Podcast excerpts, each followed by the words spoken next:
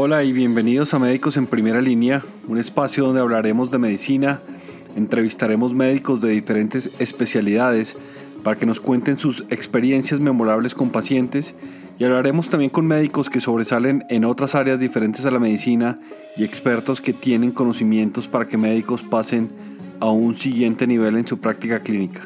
Mi nombre es Juan Gabriel Sendales y yo era médico. mi mamá me decía cuando yo estaba joven, ay, si sos médico, te voy a hacer visita al consultorio. Y yo me vanagloriaba a decirle, papá, yo no tengo consultorio, yo soy anestesiólogo. Hoy vamos a hablar con Carlos Restrepo, médico anestesiólogo, quien se especializó en anestesia obstétrica en Londres y después de una condición médica de casi un año decide hacer medicina del dolor. Pues doctor, es un, es, un, es un orgullo estar acá, me siento muy feliz de verdad, como te acaba de decir, y no es frase como de, de ciclista cuando lo están entrevistando, no, es una, es una reacción de, de felicidad real, uh, porque el camino médico, lo acabaste de decir, es, es un camino, ¿no? Es un camino y de alguna manera lo interesante del camino es que vos seguís transformándote mucho después de que lo comenzaste, ¿sí o no? Yo, digamos, de alguna manera tuve una influencia llamativa en términos de que en mi casa sí hay médicos, pero no son tan cercanos familiares, pero desde pequeño tenía una enfermedad compleja y veía de alguna manera en el reumatólogo mío, el doctor Javier Molina, que es un tipo de esos padres de reumatología, está, digamos, en la misma categoría del profesor Chalem, que en paz descanse también, uh, en términos de, de, de, ese, de ese trasecar reumatológico, siendo un tipo muy seco, pero yo siempre lo veía como un tipo con una capacidad de ser líder propio en un cubículo chiquito, en otras palabras, era capaz de liderar a ese individuo en ese proceso, ¿de acuerdo? Uh, sin tener que estar en una oficina, lo que de alguna manera me hacía salirme de cualquier tipo de canon, tipo ingeniería, tipo eh, administración, y por eso de alguna manera comenzando a crecer viendo que me identificaba con esa profesión y que las otras profesiones no, no eran tan interesantes para mí, pues yo pensé que medicina era de pronto una muy buena opción. Digamos que yo hacía pues todas las eh, artilugios para pensar de que si me gustaba biología, me iba a gustar medicina, en fin, o si te gusta la sangre, no te gusta la sangre, en fin, no, sino que me parecía muy interesante ser capaz de liderar con un proceso diferencial. Y yo he sido nerd desde chiquito, ¿sí? O sea, por más camisas de surf tenga yo, soy nerdo, ¿sí? Y entonces, digámoslo, me sentía muy acompañado pensando en que de esa manera iba a poder tener una, eh, una profesión. Y, y, y, fue muy interesante desde que entré a medicina, me sentí como muy identificado, a pesar de que en la época mía, digamos, esa, esa educación era transversal, pero, no, pero tenía ese toque vertical de que uno, bueno, estoy viendo básicas y cómo lo concreto después con las clínicas, pero me sentí muy, muy satisfecho incluso en básicas, y cuando encontré las clínicas yo dije, sí, esta es probablemente la forma en la que pienso que soy útil, uh, enamorándome desde el principio con medicina interna. ¿sí? Yo entré a medicina para ser reumatólogo, pues obviamente uno dice, es un camino muy largo, pero claro, si mi médico era un reumatólogo, yo quería ser reumatólogo. Y digamos lo que en todo ese tiempo conocí una novia que se llamaba anestesia. Y como esos noviazgos largos, de pronto estar mucho tiempo con una novia, conocer otra, me enamoro de esta más bonita. Yo creo que de alguna manera lo que sentí con anestesia era como una sensación, y creo que hace parte del cerebro mío como muy switch, de on y off. Entonces, de alguna manera eso veía yo que yo quería ser reumatólogo porque quería impactar en ese dolor que tuve en la adolescencia. ¿Sí? Pero cuando encontré anestesia encontré una forma diferente y algo, no me malinterpreté, pero jugar con la mano. Y ese, ese sentido, anestesia, digamos, lo que puede ser un intermedio entre una ciencia muy clínica, por así decirlo, para los que nos escuchan que no son médicos, y una ciencia, digámoslo, quirúrgica, porque estamos en el perioperatorio, estamos en cirugía. Y digámoslo que esa, que esa sensación fue la que me, me impulsó a hacer eh, eh, la presentación en anestesia. Pues digámoslo que de alguna manera fue un camino desde el punto de vista clínico, terminando en algo intermedio que es anestesia, pero finalmente clínico, como, como esas fotos del médico que se queda pensante en qué le ayudo al paciente, ¿no? En cómo resolver lo que me informa el paciente y resolverlo yo, que son ecuaciones que manejamos los médicos todos los días distintos, ¿no? Y por eso hice anestesia. Y es interesante que, que mi mamá me decía cuando yo estaba joven, ay, si sos médico, te voy a ir a hacer visita al consultorio. Y yo me vanagloriaba a decirle, papá, yo no tengo consultorio, yo soy anestesiólogo a, como que dicen, el consultorio mío son los quirófanos, siendo mi primer eh, pasión en anestesiología, anestesia obstétrica. la cual la realicé en Londres, en un hospital que se llama Chelsea Westminster Hospital. Es un hospital que es muy emblemático porque ha sido de los últimos hospitales públicos construidos. Todos los hospitales británicos son, digamos, de muchos trayectorias, este es más bien nuevo. Y allá roté en un departamento que se llama el departamento McGill. Un, un, caballero, Sir Ivan McGill, fue el que, lo, el que lo erigió. Y básicamente él se hizo famoso por todo lo que hizo en los heridos de la Segunda Guerra Mundial y la primera con aditamentos para que pudieran respirar en cirugía. Y, y, eso me hizo a mí sentir muy afortunado de tener un profesor que demostró que el mundo no terminaba en el Alto de las Palmas, antioqueño, Antioquia centro del universo, ¿sí? Anticopérnico, anti-Galileo. Entonces, esa salida me hizo recordar que el mundo no terminaba ahí. Y digamos lo que me animó a seguir trabajando de manera distinta hasta que cambié a medicina del dolor. ¿sí? Ah, y ese cambio en medicina del dolor fue fuertemente influenciado por una condición médica, ¿sí? En la cual estuve un mes, un año, perdón, entero en malas condiciones y un mes en pésimas condiciones. Y llamativamente, cuando uno escucha esa historia, uno dice, claro, la, este tipo hizo dolor y cuidado paliativo porque se sintió con dolor, quería mejorarlo, claro, ni más faltaba, es la forma en que lo veo retrospectivo y la forma en que la vida me lo ha puesto de la mejor manera, la que Dios me ha, me ha hecho sentir la vida así. Pero muy llamativamente, el que iba a ser el jefe mío en Toronto en anestesia obstétrica, me dijo a mí, usted cambie su vida, haga medicina del dolor. Y eso hice. Al otro día escribí y fui aceptado, gracias a Dios. Yo tenía una aceptación previamente de la Universidad de Toronto en el Mount Sinai para hacer anestesia obstétrica. Pero digamos que este es como el switch último que me lleva a medicina del dolor. Y lo único que me arrepiento de hacer medicina del dolor es no haberla hecho antes. Todos hemos tenido dolor en algún momento de la vida. Regresando a esa definición de dolor, ¿qué es desde el punto de vista científico el dolor y una definición más humana del dolor? La Sociedad Internacional para Alivio del Dolor el año pasado salió con una nueva definición y la definición de medicina del dolor, de dolor como tal para ellos, involucra la experiencia personal. Y yo pienso que de alguna manera eh, la pandemia refleja en ocasiones lo que siente el paciente con dolor. Sí, usted está encerrado y eso no lo va a matar, pero no lo deja vivir. Entonces, así escribe en ocasiones un día de un paciente. Claro, la punta de iceberg son algunos dolores mucho más severos, incapacitantes, los asociados a cáncer, etcétera si uno comienza a pensar en la evolución de la especie, dolor es evolución. En otras palabras, está intrínsecamente relacionado a cómo evoluciona como ser.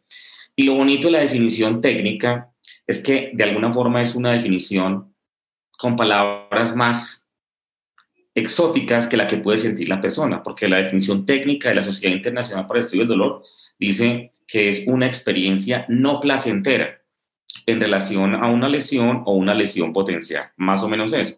En otras palabras, si a mí me hicieron una lesión con experiencia no placentera, a mí me queda claro que es que eso no es bueno, ¿sí? ¿De acuerdo? Y por eso la experiencia dolorosa es modular. Es distinto el dolor que siento yo cuando estoy jugando un partido de fútbol o, o estoy en una piscina y me pego en una superficie, pero estoy pasando tan rico que disminuyo la amplificación de ese dolor en mi vivencia diferente a que si eso me pasa y eh, me dejó el tren, el carro se me varó, tuve una complicación, eh, se amplifica esa experiencia dolorosa. Entonces, mira que lo interesante es que esa diferencia es un juego de palabras, pero es una experiencia no placentera definitivamente. Y por eso está ligada a la emoción muy claramente. Yo podría decir que el dolor es gratificante.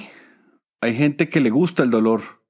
Una vez le estaba quitando un catéter a un paciente después de un cateterismo cardíaco y tenía que hacerle presión en una zona dolorosa que es la ingle y le digo al paciente que si le duele y me dice, sí, pero es un dolor rico.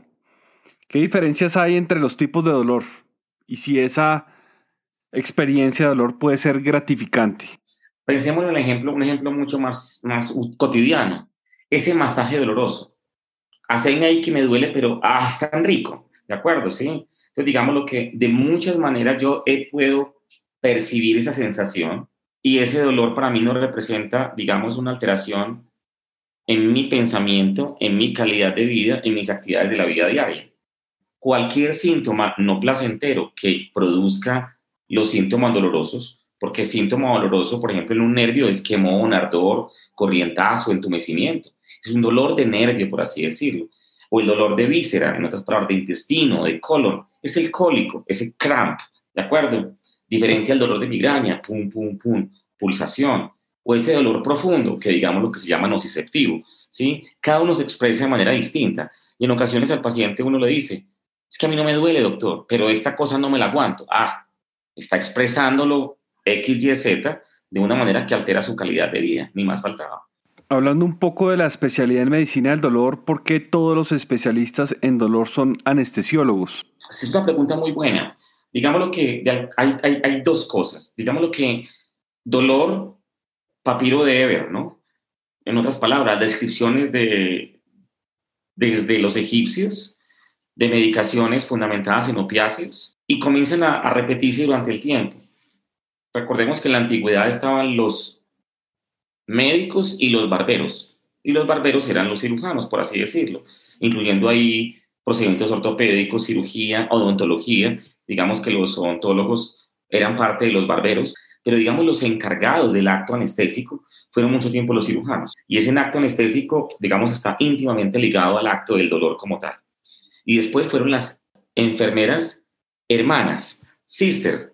Todas las, las enfermeras británicas tienen un grado mayor que se llama sister, no, no es un grado nomás, es un grado incluso eh, en su jefatura respecto a las que son registradas o no. El punto es que en esa transición los anestesiólogos, por tener capacidad de utilizar más frecuentemente ciertos fármacos, se vieron como líderes, destacando que la persona que digamos lo que intentó decir en un momento determinado no, es que el dolor es un síntoma, pero ¿será que es una enfermedad? Se llama John Bonica, que en paz descanse. Un tipo con una historia de vida muy interesante, era un boxeador, en términos de ganarse la vida como boxeador en Nueva York para hacer sus estudios de medicina y después de anestesia. Hizo primero anestesia obstétrica y después hizo dolor. ¿sí? Ni más faltaba pues que no me parezca bónica, no, no, no, sino que cuente historia para creer que me parezca bónica, ¿sí? Pero siendo el dolor un signo o síntoma universal, todas las especialidades en algún momento hemos recetado algo para el dolor, bien o mal recetado, pero siempre lo hemos intervenido. ¿Qué existe? Cada vez se ha visto que el dolor es multidisciplinario porque hay múltiples elementos que hacen la experiencia distinta. Entonces, los fisiatras pueden ser médicos de dolor, más de la perspectiva de rehabilitación, los neurólogos también, sobre todo en este dolor neuropático y encefalea. Los internistas también, pero dirigidos más a la parte de paliativos, que son dos hermanas. Son dos hermanas gemelas, pero van por autopistas distintas. Yo puedo tener un cáncer avanzado con síntomas de desgaste, dificultad respiratoria, pero no tener dolor. Casi siempre hay dolor en cáncer al final, ¿sí? Pero puedo tener un dolor sin ningún tipo de esos otros síntomas que no tienen curación, que digamos que cuando uno palia es porque no hay que curar, no hay cómo curar.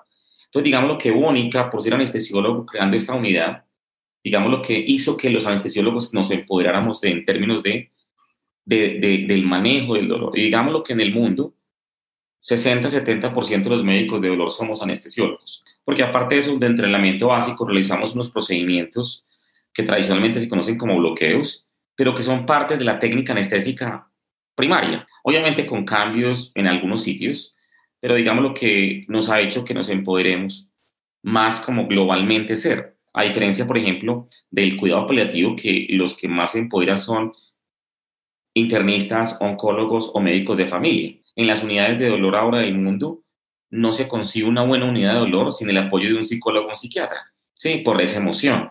Y no se consigue una unidad de dolor sin un buen neurocirujano, porque mucha consulta viene de dolor de origen espinal. Y lo mismo con un neurólogo. De alguna manera usted sigue siendo como anestesiólogo, por, la, por así decirlo, ese, ese maestro de orquesta que intenta como concretar todo al mismo tiempo para darle el, el norte al paciente. Ya le he oído varias veces en esta conversación la relación entre emocionalidad y dolor. ¿Será por eso que duelen los fracasos amorosos? Y referente a esa emocionalidad, usualmente el dolor está acompañado de llanto. ¿Qué significado tiene eso para usted? Pues el, cuando uno tiene el llanto, es cuando uno ve el dolor como una torta, por así decirlo. En otras palabras, yo tengo un dolor en el hombro, ¿sí? Pero yo con eso trabajo todos los días. Ah, entonces el componente, digamos, laboral no está presente. El componente social, yo no juego squash, pero la fatigabilidad, porque entonces no puede dormir, sí.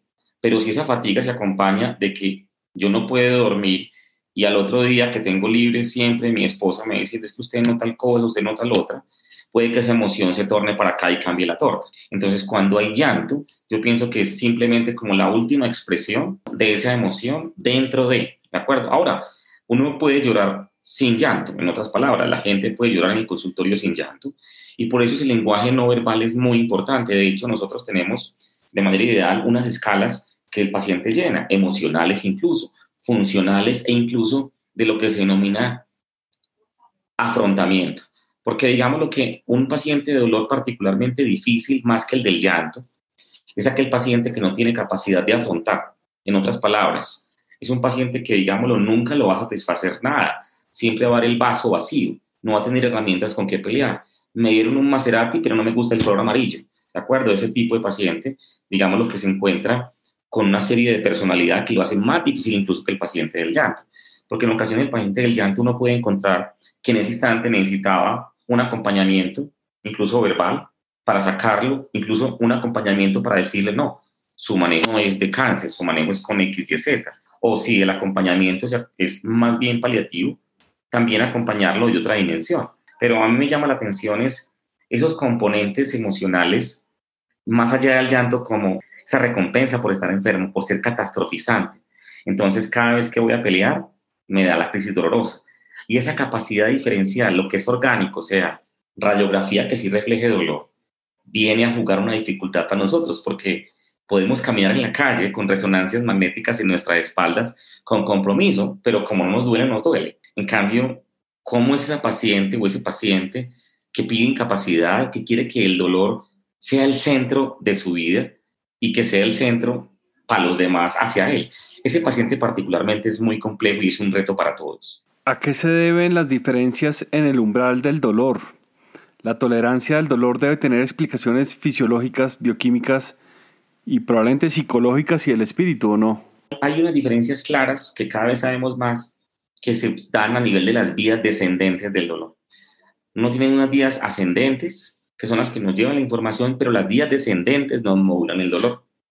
Existen patologías específicas como la fibromialgia, en la cual esas vías descendentes trabajan mal y por eso un síntoma severo está producido por un gatillo muy chiquito.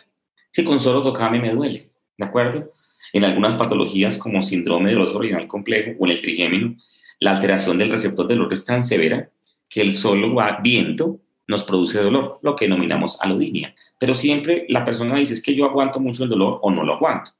Y ahí vienen otros elementos filogenéticos, incluso en algún momento se ha dicho que cierto tipo de producción no melatonina lo hace uno más o menos, pero es mucho más importante en ese momento experiencias dolorosas previas. Y experiencias traumáticas de cualquier índole. De tal manera que mucha de esa tolerancia al dolor sí puede ser cambiada de manera adquirida, puede tener compromisos filogenéticos que no son adquiridos respecto a la forma en que yo me expreso. Es evidente que la expresión dolorosa de, una, de un trabajo de parto de una mujer eslava es distinta que una latina.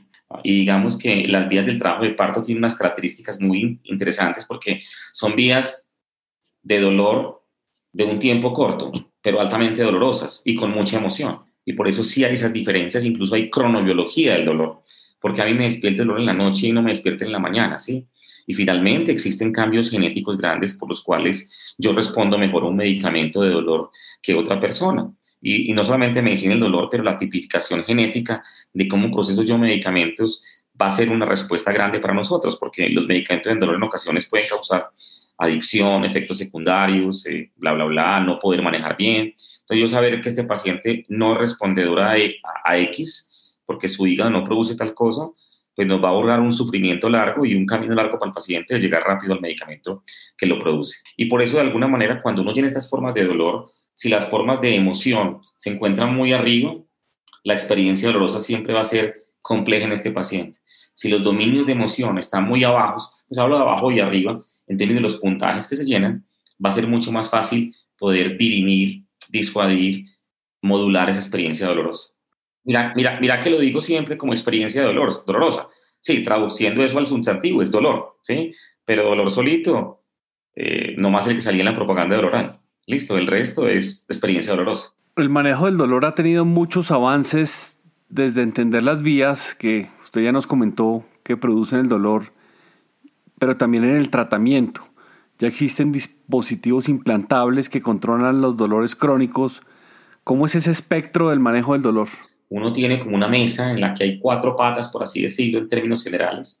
Siempre una de las, de las, de las piedras angulares sería el manejo medicamentoso, destacando que mientras más años tengo, más enfermedades coexistentes tengo y más posibilidades de que yo tenga interacción en todos esos medicamentos. ¿Sí? El paciente le dice a uno es que no alcanzo a poner el reloj para tomarme los medicamentos. Segundo, la terapia física siempre es importante, de hecho, es fundamental para preservar estados libres de dolor, ¿de acuerdo? Porque el peor momento del dolor es la kinesofobia, el miedo al movimiento.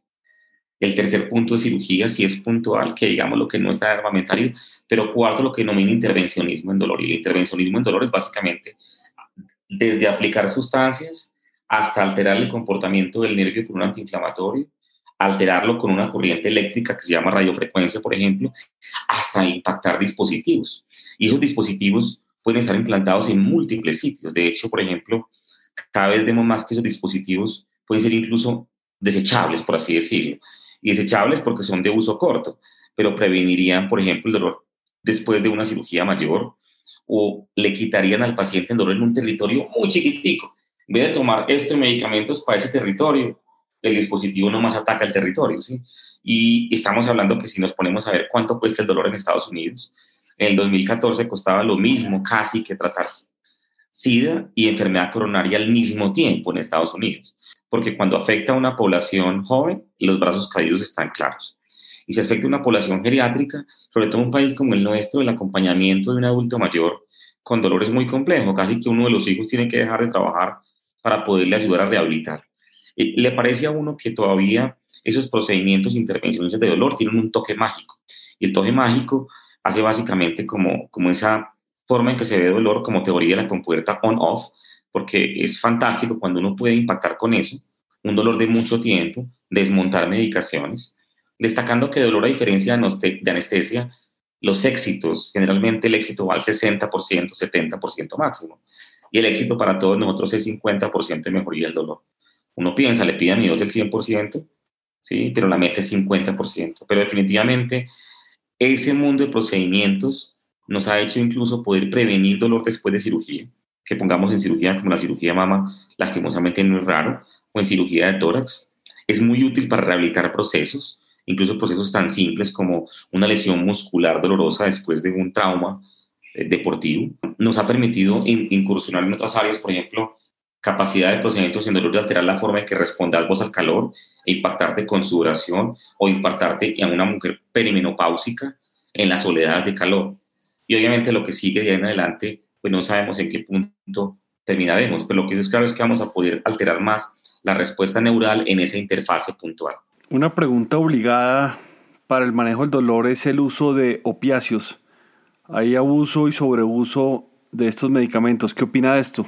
Completamente de acuerdo. Pues la crisis, digamos, lo que eh, hizo que se empoderaran incluso los policías en el estado de Nueva York con jeringas de naloxona, eh, como parte del armamentario que tienen en una crisis de sobredosis de opiáceos, ¿sí o no? Es claro que el paciente con dolor es un paciente que tiene en ocasiones unas características emocionales que lo pueden hacer más susceptible a cierto tipo de fármacos que producen algún grado de dependencia. Digamos que los opiáceos siguen siendo la piedra angular del manejo del dolor por cáncer, con efectos secundarios. Entonces, digamos que los temores más grandes es más en dolor crónico benigno que en dolor crónico maligno. Pero incluso pueden producir problemas más allá de la adicción. Un problema muy particular que se llama hiperalgesia por opioides. ¿Qué es eso? Es básicamente que mientras más consumo opioides yo, puedo tener más dolor. Estas palabras, mis terminaciones nerviosas dicen, necesito más, hay un punto en que ya no solamente es tolerancia, sino que el receptor me cambia y me genera dolor. Y eso es muy importante porque entonces, digamos lo que hasta allá pueden ser de malos ellos. Y sí, pero, pero tienen un papel muy importante. Incluso en un adulto mayor o en un paciente cardiovascular va a ser más seguro un opioide débil que utilizar un antiinflamatorio sin, sin prescripción. Por ejemplo, en Estados Unidos y en Europa, en, en, Canadá, en Australia, en fin, la prescripción de antiinflamatorios es prescripción, ¿de acuerdo?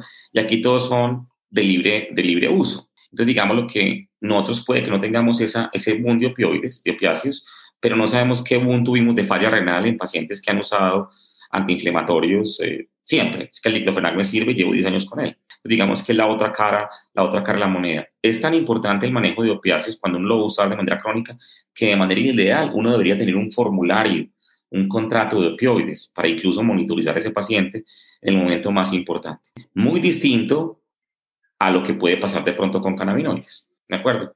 Que es como la otra parte de la moneda y es la otra palabra como de, de controversia el manejo de dolor destacando que en algunos países está cambiando incluso algunas terapias de opioides por terapias con cannabis y Colombia obviamente debe ser líder sabiendo que somos de los países con em, aprobación por parte de nuestro cuerpo ministerial de salud. Hablando un poco más del manejo integral del dolor, ¿qué valor le da usted al apoyo psicológico? ¿Uno podría tener un mejor control del dolor o curarse del dolor con meditación o con apoyo psicológico? Es una, es una pregunta muy buena y uno piensa que la respuesta es no curar, porque nadie se cura el dolor crónico, en el mejor de los sentidos. Lo paliamos, lo controlamos. Intentamos que el paciente se mueva mucho más en el valle que en el pico de la montaña, que tenga muy poquitos picos y que todos sean valles, valles profundos. Es claro que el uso de esas estrategias psicosociales son fundamentales para el manejo, porque la biológica, digámoslo, la hacemos claramente mal los médicos, pero no incluir la parte psicosocial va a hacer que el paciente no tenga un alivio completo. Me explico. Puede ser tan simple como yo decirle a la persona con migraña eh, o en dolor de espalda, haceme tai chi, haceme mindfulness, al punto también hasta al otro extremo, te necesito que la, la psicóloga de dolor te evalúe para que no tengas como esa rumiación de síntomas y porque tengo esto y me va a dar, por así decirlo. Y desde el punto de vista social, si yo soy un operario de una máquina y tengo reventado el manguito rotador con dolor y no me cambio de ese puesto, pues nunca me va a mejorar. Entonces, digamos lo que más importante decir aún que con eso me voy a curar, el pensamiento es que dependiendo de la torta, de qué porcentaje tiene cada paciente de la torta, es más importante una estrategia u otra. Pero es más importante no olvidar la otra estrategia es, digamos, un paciente puntual, si vos me decís a mí, una persona de mi casa, tengo una asiática, me doy la pierna, me voy para un viaje, ayúdame con el dolor, puede que esas otras estrategias psicosociales no sean tan necesarias, pero este paciente por eso lo han operado tres veces, no ha sido exitosa la operación, entonces ya volvió a trabajar porque trabajaba de pie de ventas, y en ese paciente las otras estrategias son mucho más mandatorias. ¿Qué es importante de todas formas? Mira que estas estrategias de un buen hábito mental, y de una buena vida son fundamentales a todo nivel. En otras palabras, es muy interesante cuando uno también puede empoderar a un paciente y digamos lo que una buena estrategia psicológica, un buen mindfulness, un buen tai chi, aparte de mantenerlo aeróbicamente a uno al pelo, es un medicamento menos, ¿de acuerdo? Y eso es fundamental como en el número final de medicamentos, por así decirlo, de procedimientos. Siguiendo con las vías del dolor, ¿qué pasa con ese paciente que después de una amputación miembro superior, un miembro inferior, sigue con dolor. Asumo yo que existirá alguna representación en la corteza cerebral de ese miembro amputado que hace que el paciente le duela o no. Es algo, es algo interesante porque cuando un paciente o un médico quiere ser agresivo, agresivo con un paciente le dice, es que su dolor está en la cabeza y uno, pues claro, allá se procesa todo. ¿Y por qué se procesa todo? Porque esa representación topográfica que tuve en la corteza previa hace que yo tenga una perpetuación. Y esa perpetuación del síntoma doloroso no es solamente importante después de esto, no. Puede ser importante después de cirugía o de un trauma sin amputación. Y es lo que se denomina sensibilización central. ¿Qué es eso? Es la vecina chismosa. ¿Y por qué la vecina chismosa? A pesar de que no pasa nada, ella sigue gritando. Entonces, a pesar de que ya no hay noxa, a pesar de que ya me amputaron, me remodelaron, cambiaron los receptores míos, tanto en vías ascendentes activando receptores de dolor, específicamente NMDA, digamos que son excitatorios, y alterando las vías descendentes, hace que yo siga sintiendo síntomas dolorosos. Puede ser a veces no tan percibido para el paciente, simplemente puede ser percepción del miembro fantasma. Y esa percepción es mala, porque por ejemplo en los héroes de la patria se ve que cuando se amputaban, aquí en Colombia lastimosamente tenemos un número alto de amputaciones por la historia que todos conocemos, el tener la percepción del miembro en un sitio distinto no permitía que pudieran articularse también con la prótesis. Entonces, digámoslo de alguna manera, que eso simplemente refleja mi representación cortical y por eso, digámoslo, que los niños que nacen con una patología que se llama amelia que es básicamente una disminución del tamaño o la expresión de un miembro, ellos no les duele porque no alcanzaron a tener representación cortical.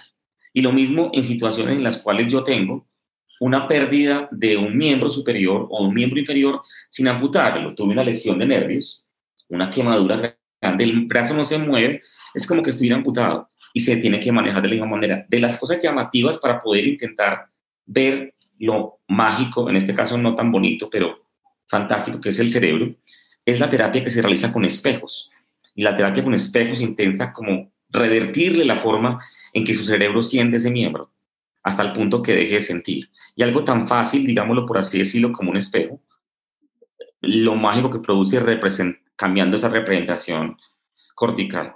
El miembro fantasma se puede dar a todo nivel, eh, ojos, brazos, útero, colon, se expresa de mayor o menor medida.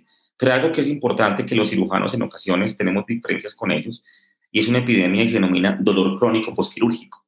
Y entonces no solamente es después de amputación, sino después de una cirugía de columna o del hombro o de una cesárea. Hombres que me operaron, mi señora, la cesárea y quedó con un dolor ahí ya no siente nada. Es una expresión de nervio, como les decía ahorita, quemazón, sensación anestésica. Es una sensación de nervio, es una sensación de disconfort. No es que a mí me operaron del hombro, pero vea, yo no lo puedo mover y me sigue doliendo igual. Perpetúa el dolor después de la cirugía. Digámoslo que el problema más, no solamente es en el fantasma, sino en muchos otros situaciones después de cirugía. Fantasma sigue siendo un ejemplo claro de la forma en la que se vuelve plástico nuestro cerebro y se experimenta desde la patología o desde la no patología. Bueno, y en este podcast de Médicos en Primera Línea nos gusta siempre recordar alguna experiencia memorable con algún paciente. Cuéntenos alguna experiencia. Tengo dos experiencias muy llamativas. Una en un paciente que por el síntoma doloroso le encontramos una lesión y al resecar la lesión el paciente no quedó cuadraplégico. ¿De acuerdo? Digamos que fue por un dolor de espalda común y corriente, pero digamos que la rigurosidad del acto clínico nos permitió, a pesar de que lo habían varios médicos, detectarle algo dramático.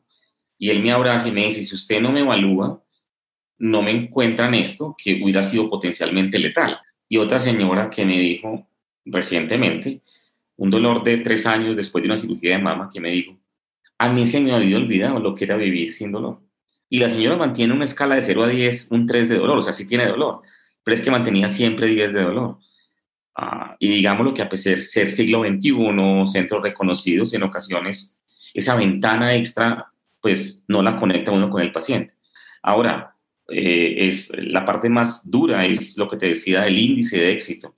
Eh, puede haber un 40% de falla, pero esos momentos de gloria son únicos.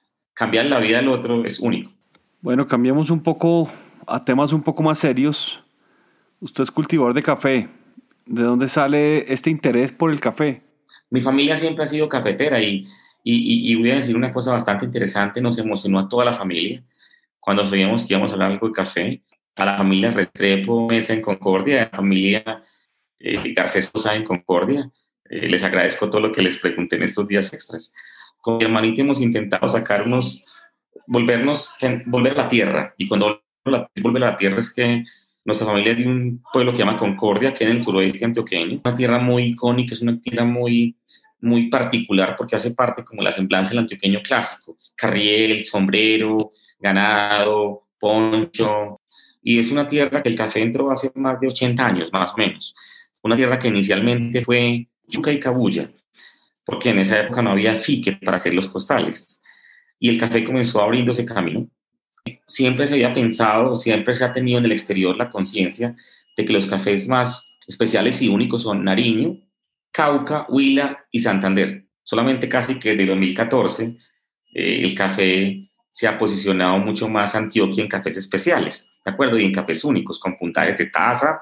Pero lo interesante es que cuando uno llega a un sitio como Concordia, todos somos cafeteros, así no tengamos ni una mate de café, porque la cultura del café se vive completamente. Se vive para esa cosecha, tanto que el calendario de los niños siempre había sido calendario cafetero, ¿de acuerdo? Con unas vacaciones grandes casi que de septiembre para ayudar a recolectar de manera manual. Entonces, con mi hermanito hemos tenido la posibilidad de recoger algunos cafés chiquiticos y hacer como, intentar hacer como cafés de altura, comprando varias cositas e intentando de algo diferente, porque en ese proceso el café una parte que nos falta mucho es la parte de la tostada. Estamos mucho más, más adelantados en Colombia para hacer buenos eh, cultivadores, buenos beneficiadores, pero esa última parte, la tostada, no necesariamente se, se emplea de la mejor manera. Nosotros no tostamos ni, ni más manera, pero alguien nos tuesta en ocasiones unas ediciones especiales de café. Y digamos que Concordia tiene una altura especial que hace que hayan cafés muy frecuentemente después de 1950, cafés de altura. Y digamos lo que ese café de altura compite muy claramente con otros cafés. Pero es muy interesante cuando se reúnen a darle puntajes a esa taza de café que se toma uno, desde aroma, desde sabor, desde temperaturas. Un, un catador y poder decir este café me trae los idéntico a lo que hablarían de un, de un buen vino.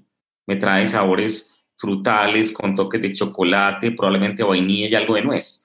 ¿De acuerdo? O no, este café todavía sabe a pulpa. Ah, lo, interesante, lo interesante de esta cultura del café en, de la región que soy yo es que queda dos horas de un centro grande como, como, como Medellín, ¿no? Pero uno se siente que está transportado, no en tecnología, porque digamos que el proceso es más industrial ahora, antes hacían, se recogía y se, todo se clasificaba a mano, pero vos te sentís como que estuvieras identificado, identificado con esa cultura previa cafetera. Bueno, y como sé que estamos hablando con un experto en café, ¿cuáles son esas características de ese café ideal? Además de estar bien acompañado, por cierto.